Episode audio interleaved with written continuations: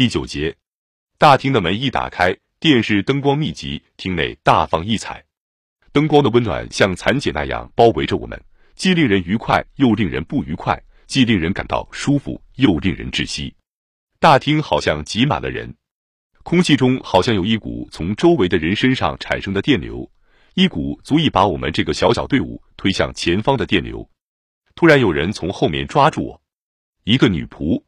维奥拉，我想是洗衣服的女仆，控制不住，歇斯底里的抽泣起来。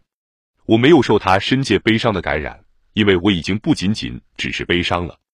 我用胳膊搂住她，低声说道：“好好照顾新总统和他全家。”接着我拖出身来，要赶上现在已经在我前面好几步的家里其他的人。一阵掌声响彻整个白宫，响彻每一个真正关心的人的心。女士们和先生们，美利坚和众国总统和尼克松夫人，埃德考克斯先生和夫人，戴维艾森豪威尔先生和夫人，一切情况正常。雷鸣般的掌声，人们站立起来，一阵椅子擦地的声音，向首脑欢呼致敬。前面是讲坛，走上讲坛，找到了地上贴的名签，不要被电线绊倒，站在名签规定的地方，去拉妈妈的手。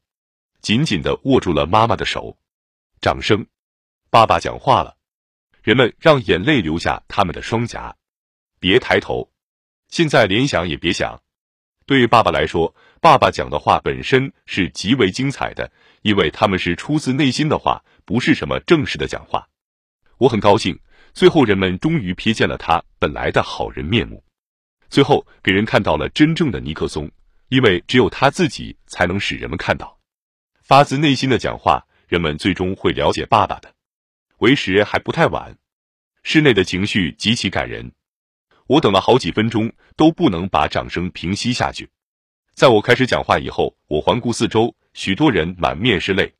直到今天，我都记得看见赫布斯坦泪流满面的情景，而他冷静分析的智力和冷然的幽默感，一向受到我的尊敬。我知道，如果我继续这样环顾四周，是将难以克制自己的感情。所以我转过头来，不看群众发红的眼睛，只盯着摄影机上的红灯，向全国讲话。现在我设法控制住汹涌澎湃的感情。昨天晚上我是为历史而发表正式演讲，可是现在我有机会从个人角度，亲切的向那些为我那么努力工作，而我却令他们那么失望的人讲话。这是一个长期幻梦的噩梦式的结尾。我从远方的约巴林达的小屋来到华盛顿这幢大厦，我想到我的父母，我想把父母的情况告诉这些人。我记得我的老父亲，我想他们会说他是个小人物、普通人，他可并不这样看待自己。你们知道他是干什么的？他最初当过电车司机，又当农民，后来他拥有了一个种植柠檬的农场。我向你们保证，那是加利福尼亚州最穷的柠檬农场。人们在那儿发现石油以前，他就把农场卖掉了。后来他当杂货商，但是他是一个伟大的人，因为他专心致志做自己的工作，不管发生什么事，他都把每件工作彻底完成。也许不会有人写一本关于我母亲的书。是的，我猜你们也会这样说你们的母亲。我母亲是个圣洁的人。我想到她，两个孩子死于肺病，为了能在亚利桑那照料我的哥哥。他替别人护理过四个生病孩子达三年之久，而且看着这些孩子一个个死去。当他们死去的时候，他都感到好像是自己的孩子死去一样。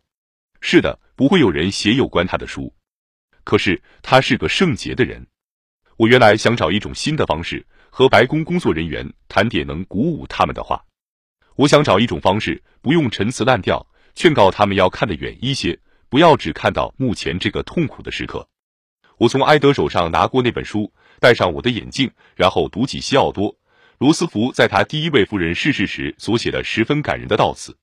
他的面孔和体态长得十分美丽，而他的精神更为可爱。当他刚刚当了母亲，当他的生命看起来刚刚开始，当他面前的年月看起来十分光明的时候，忽然遭到一个奇怪而可怕的命运——死亡降临到他的头上。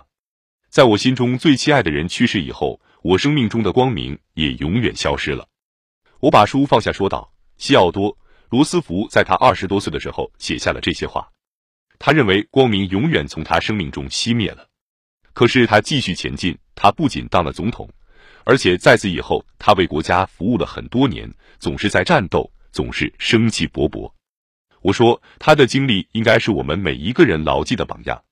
有时事情进行的并不如意的时候，我们认为一切都完了。当你第一次没有考上律师的时候，我倒碰巧考上了，可是我只是运气好。我是说，我写的东西太蹩脚。律师考官说。我们只好录取此人。我们认为一切都完了。当我们某个亲爱的人去世的时候，当我们竞选失利的时候，当我们遭到失败的时候，我们认为一切都完了。像西奥多·罗斯福说的那样，我们认为光明永远离开了他的生命。事实并非如此，这常常只是一个开端。年轻人应该知道这个道理，老年人也应该知道这个道理。他必须常常支撑着我们，因为伟大的时刻并不是在你万事如意的时候来到。当你受到一些打击、一些失望，当悲哀来到的时候，伟大的时刻才来到，你才真正受到考验。因为只有在你到过最深的山谷，你才能知道爬上最高的山是多么壮丽的情景。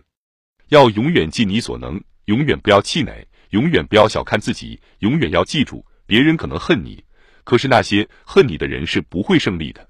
除非你也恨他们，而那样你也毁了你自己。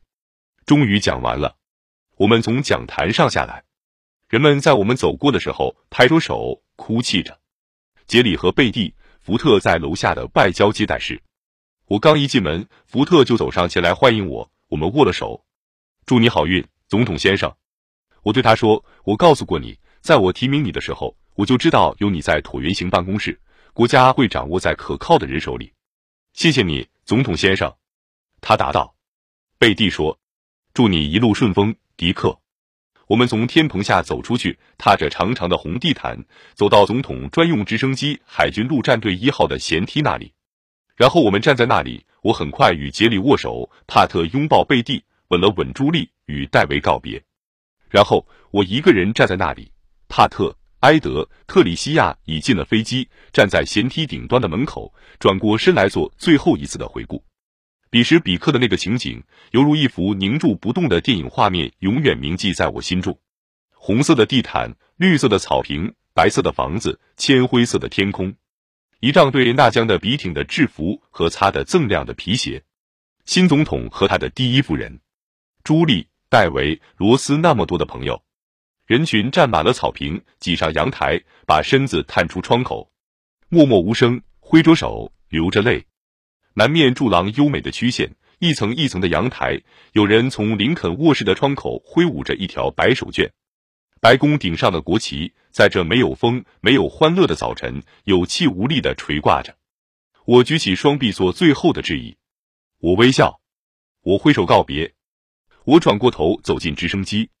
飞机门关上了，红色地毯卷了起来，引擎开始发动，螺旋桨转动起来，喧闹声越来越大，几乎把我们的思想都盖过了。